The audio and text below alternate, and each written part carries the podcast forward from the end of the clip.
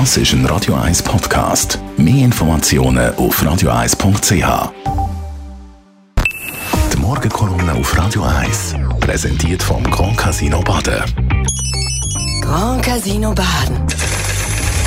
Baden Matthias, guten Morgen. Guten Morgen miteinander. Das ehemalige Swiss Hotel Zürich wird unter Denkmalschutz gestellt. Ja, es ist eine Meldung, die im Corona-Strudel fast untergegangen wäre. Der Zürcher Stadtrat hat gestern ein Swiss Hotel in Oerlikon unter Schutz gestellt.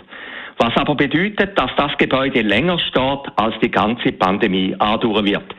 Mit 347 Zimmern ist es das achtgrößte Hotel der Schweiz gewesen, mit einer Höhe von 85 Metern das höchste Hotelgebäude von Zürich. Mein Dach ist der Himmel von Oerlikon. Ein Swiss Hotelgebäude ist im klassischen Sinn nicht schön, aber es dürfte neben dem Hallenstadion das Wortzeichen von Oerlikon sein.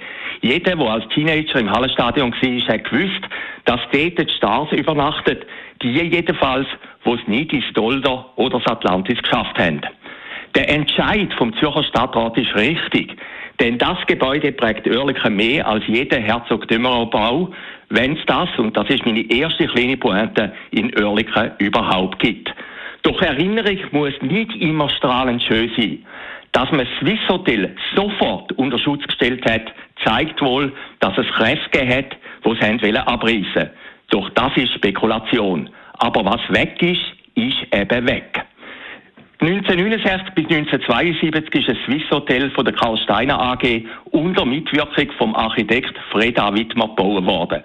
Den Baustil bezeichnet man treffenderweise als Brutalismus. Traurige Berühmtheit hat Swiss Hotel bekommen, wo 1988 im 31. Stock ein Großbrand ausgebrochen ist. Ein Swiss Hotel ist auch eines der ersten Opfer der ganzen Pandemie gewesen. Ende vom letzten Jahr hat man den Hotelbetrieb nach fast 30 Jahren eingestellt.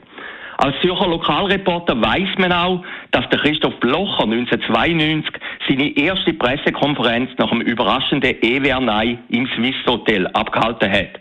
Zum Glück hat das der rote grüne Stadtrat vergessen, sonst hätte man, das ist meine zweite kleine Pointe, das Gebäude wohl nie unter Schutz gestellt. Unbegreiflich nur, dass der Zürcher Stadtrat ein Swiss Hotel schützt, Schauspielhaus aber, wo noch eine viel größere Tradition hat, abreißen will. Um es transparent zu machen, ich habe mich in dieser Frage als Mitinitiant vom Komitee Rettet den Pfauenstach engagiert. Aber auch beim Pfauen hätte der Stadtrat immer noch die Möglichkeit, eine Steuer umzureißen und zu sagen, Hände weg. Manchmal, und das zeigt der gestrige Entscheid, kann man von Oerlikon lernen. Die Morgenkolumne auf Radio 1. Matthias Ackeret ist das gewesen, persönlich Verleger und Chefredakteur heute Abend wieder zu hören in der Sendung Shortlist. Alexander Schallenberg ist einer der Namen der österreichischen Bundeskanzler, führt den Lockdown für Ungeimpfte ein. Ein Lockdown für alle ist in Österreich kein Tabu mehr, darüber müssen wir reden. Murat Yakin, der die Schweiz an die WM führt in Katar auf direktem Weg als Gruppensieger.